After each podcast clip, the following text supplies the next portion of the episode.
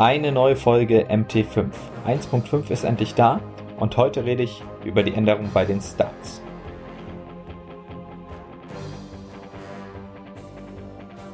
Ja, herzlich willkommen. Hier ist endlich nochmal Marcel.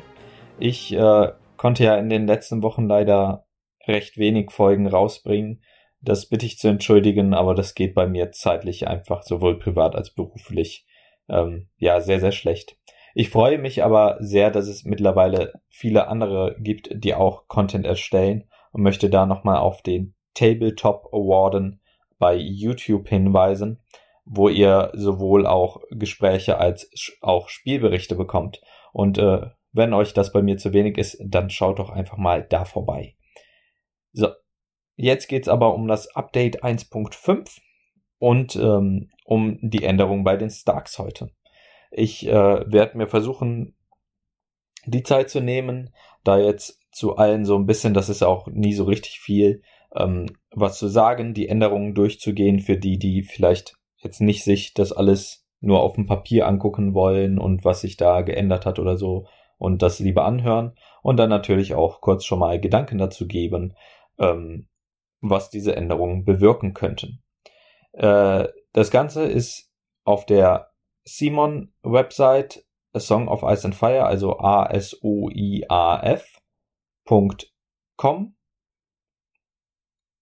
So ungefähr müsste es. Moment, ich gucke gerade nochmal nach. Äh, .simon.com ist es. Genau. Also A-S-O-I-A-F.simon, also C-M-O-N.com, also C-O-M. Genau, da unter Documents findet ihr, ähm, dann gibt es nochmal so unterschiedliche ähm, Reiter. Einmal die FAQs, wo die ganzen Änderungen zu den einzelnen Fraktionen an den Karten sind. Und dann das Rulebook, wo sich ja auch einige Mechaniken geändert haben. Genau, heute geht's wie gesagt, um die Stacks. Und ähm, ja, ich fange einfach mal an. Ähm, wir hatten ja bei 1.4 schon eine Änderung am Armbar Champion, werde ich jetzt nicht mehr drauf eingehen, ähm, wobei wir den vermutlich nachher auch nochmal ansprechen werden. Und ähm, die erste 1.5 Änderung ist Great John Amber, der First Bannerman oder Fierce Bannerman. Ähm, drei Punkte Attachment, also nicht der Commander, sondern das Attachment für drei Punkte hat immer noch die Fähigkeit Onslaught, wo man über die äh, Kampfzone des Tactics Board einen Charge machen kann, statt nur eine Attacke und seine Fähigkeit wurde geändert in Overrun, was wir schon als Taktikkarte von ähm, dem Berg kennen bei den Lannistern und ich glaube Tom und beim Free Folk hat das auch. Ähm, wenn man mit der Einheit, wo Great John eine äh, drinne steht, eine feindliche Einheit zerstört, darf man statt mit dem Search Forth ein Manöver zu machen, ähm, einen freien Charge machen. Und davor darf man sich sogar noch drehen. Das heißt, äh, man muss den Gegner so wie man stand, nicht mal gesehen haben. Das ist eine ähm, extrem starke Fähigkeit. Äh, einfach, dass einen freien Charge erlaubt und da nochmal eine Attacke ähm, und diesen Vorteil, den man hat, wenn man einen Gegner zerstört hat, noch weiter verstärken kann. Ähm, dementsprechend sind die drei Punkte, glaube ich, auch angemessen. Ähm, und er passt jetzt vor allem auch gut in die beiden Amber-Einheiten, nämlich die Great Axis und die Berserker rein, was ja auch irgendwie schön ist, wenn der Great John Amber eher in die Amber-Einheit passt, weil das ja die starken Nahkampfeinheiten der Stark sind, die dann auch äh, am wahrscheinlichsten gegnerische Einheiten auslöschen. Ähm, ja. Erstmal das mit den Schwertern ist auch immer sehr gut, denn dadurch hat man so ein bisschen ähm, diesen Nachteil ausgeglichen, wenn man als erstes irgendwo reinchargt, dass der Gegner sich dann die Schwerter nehmen kann und die freie Attacke hat. Ähm, so kann man halt von beiden genau das Beste nehmen. Ähm, bin ich mal gespannt, wie der jetzt mehr, ob der jetzt häufiger auf dem Spielfeld zu sehen ist.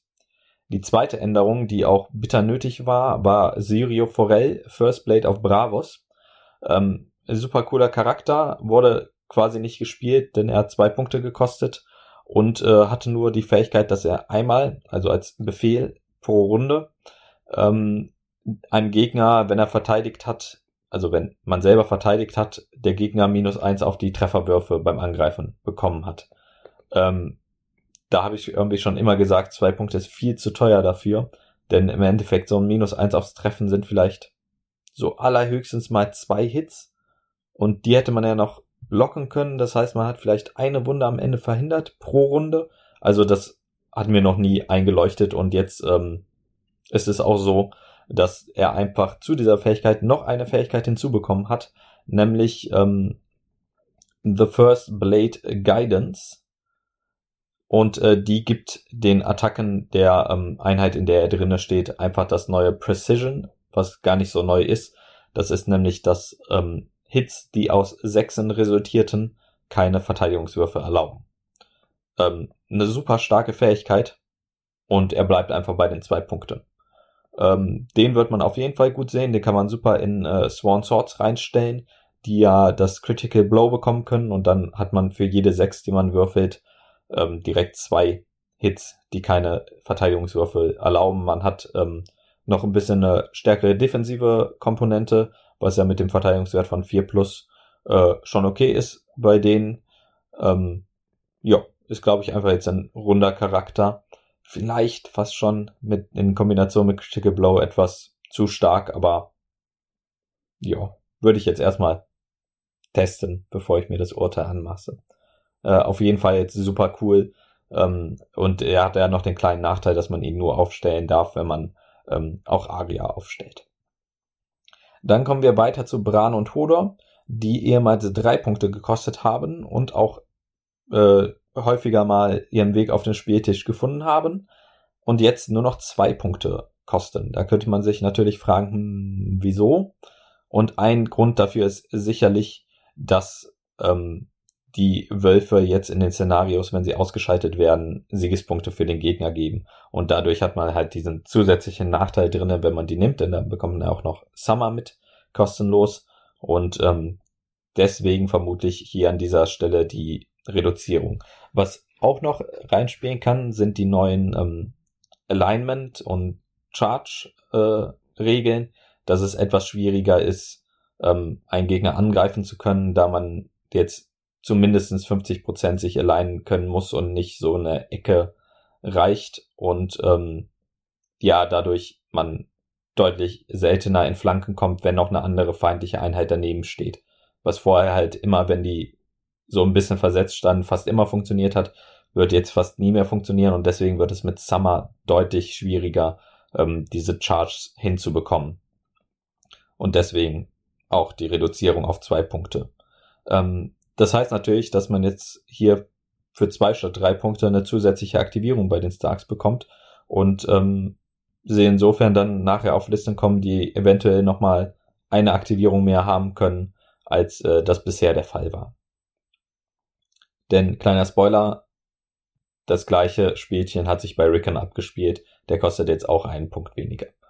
Ähm, genau, erstmal kommen wir aber zu Roderick äh, in seiner Commander-Version.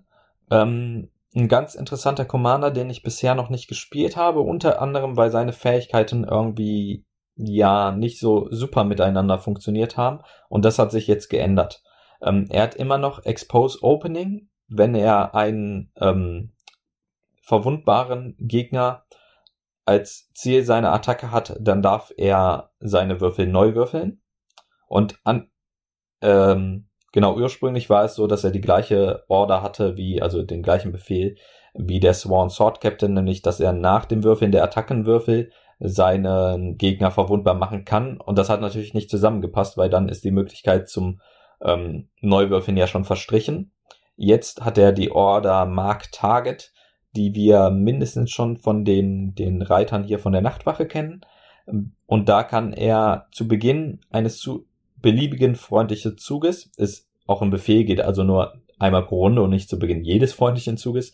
Ähm, aber muss nicht sein eigener sein.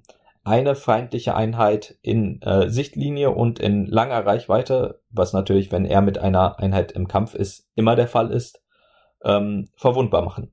Das heißt, jetzt kann ich zu Beginn seines Zugs, wenn ich das denn möchte, den Gegner verwundbar machen und dann auch die ähm, Rerolls nutzen.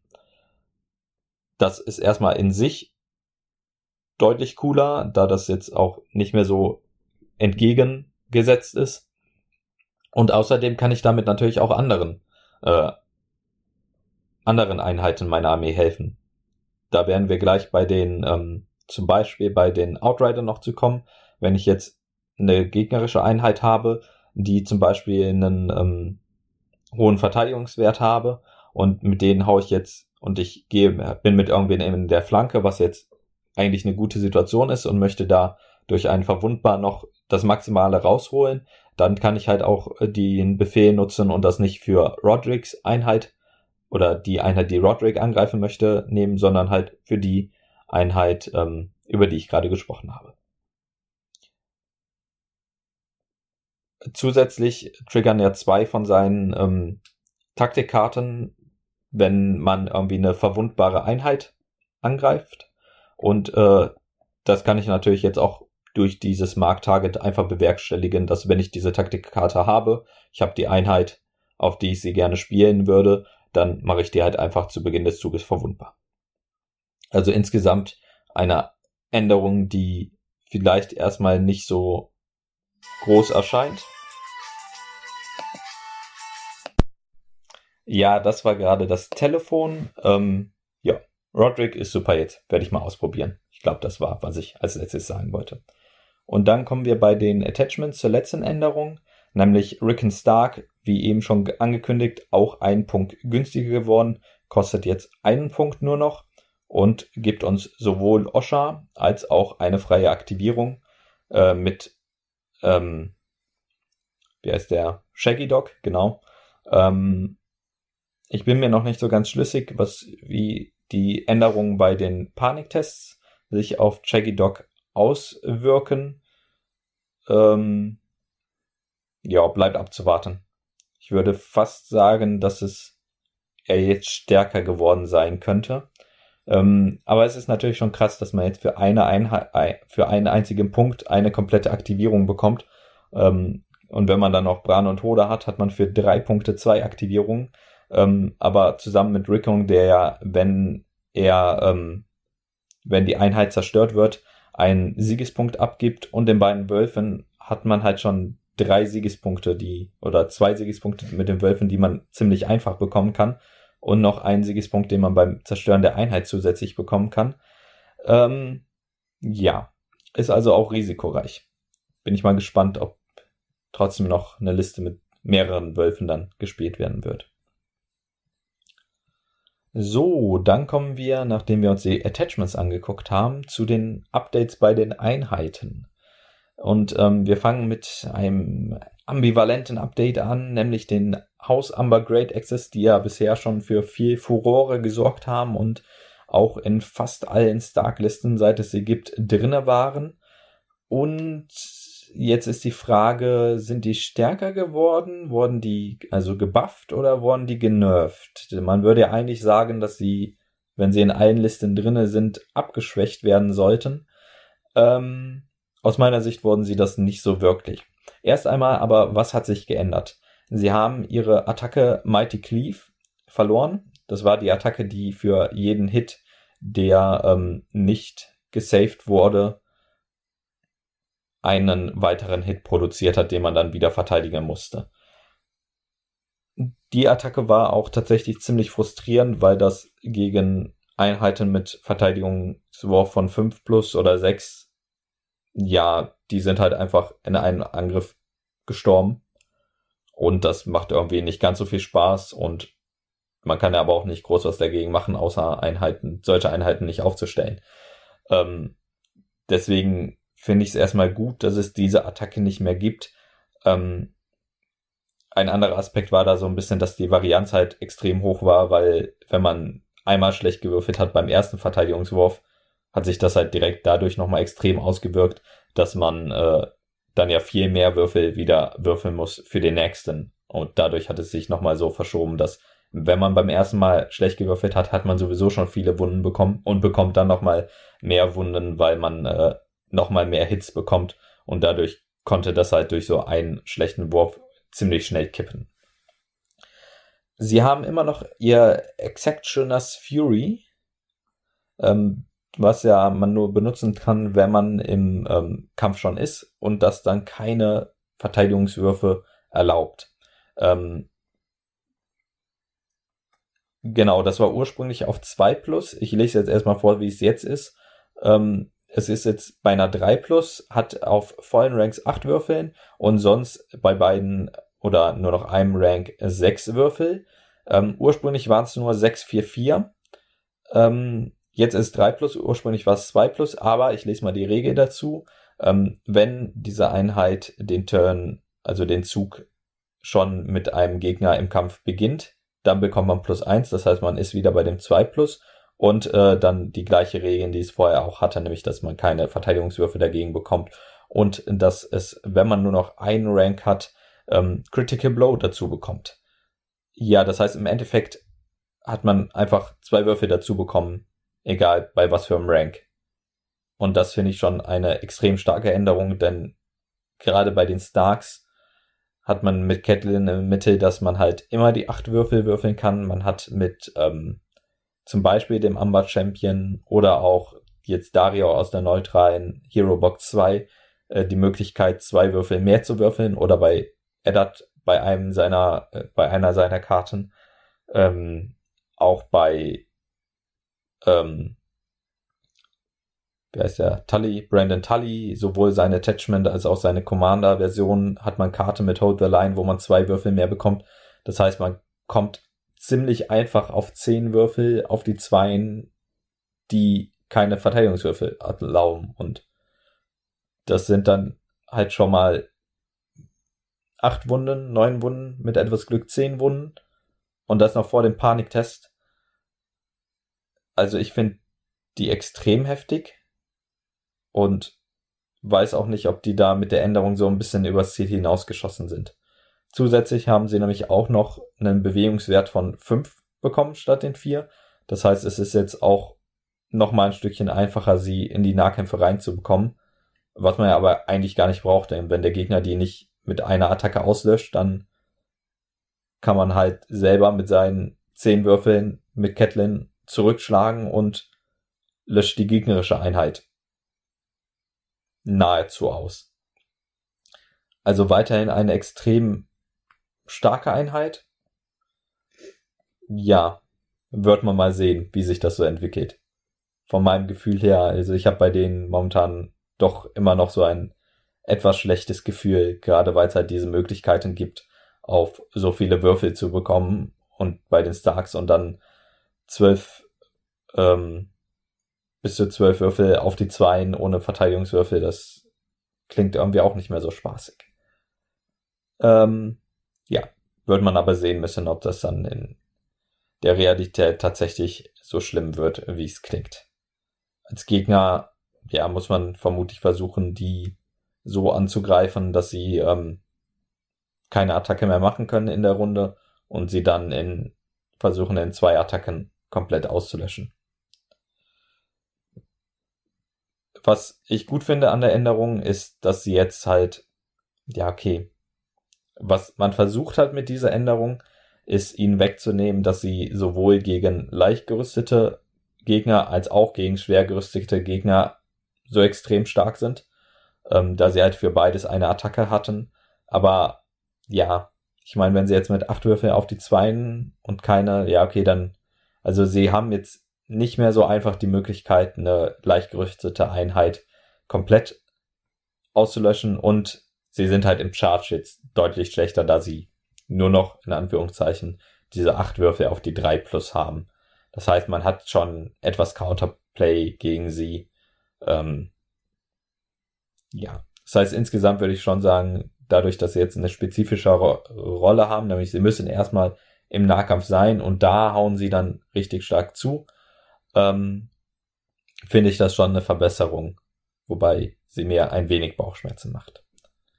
Jetzt zu etwas, was mir weniger Bauchschmerzen macht, nämlich die ähm, Stark Bowman wurden angepasst. Also ähm, ja gerade was ich gesagt habe mit ähm, der neuen Definition der Rolle und so äh, als kleine Anmerkung, es gibt in dem Errata noch ein ähm, das heißt Changelog, da ist einmal nochmal aufgeführt, was geändert wurde und darunter gibt es jeweils einen Designer-Note. Ähm, das heißt, da wurde dann von den Spieldesignern aufgeschrieben, wieso sie die Änderung gemacht haben. Das finde ich eine ziemlich coole Sache, da man ähm, ja so ein bisschen die Gedanken dahinter erklärt bekommt und ähm, die ähm, Begründungen und dann das für einen vielleicht ein bisschen mehr Sinn macht, als wenn man das einfach nur so die Änderungen sieht und man vielleicht dachte, ich finde den gar nicht so schlimm oder wieso wurde das jetzt geändert und ähm, ja, so gibt es so ein bisschen mehr Grundlage für ähm, einen Dialog und den anderen zu verstehen. Und gerade im Internet ist es ja oft so, dass die Gemüter etwas hochkochen und äh, ja, ich glaube, das wird dadurch so ein bisschen abgewehrt und ähm, zumindest die, die sich dann darauf einlassen, dass man auch mal was anders sehen als andere, bekommen dann hier, das ist zumindest mal der Grund, aus dem wir es gemacht haben. Ähm, genau. Wir kommen zu den Stark Bowmen. Ähm, die hatten bisher ja diese Fähigkeit, dass wenn sie nicht geschiftet haben, sie vier zusätzliche Würfel bekommen. Das ist weg, das heißt, sie können jetzt shiften, wie sie wollen, haben äh, aber ein besseres Attackenprofil für ihre Fernkampfattacke bekommen und treffen jetzt auf die 3 plus mit acht Würfeln auf vollen und auf zwei Ranks und äh, vier Würfeln bei nur noch einem Rank. Das heißt, auf dem letzten Rank sind sie dann etwas schlechter geworden. Ähm, zumindest, wenn man sowieso nicht shiften muss.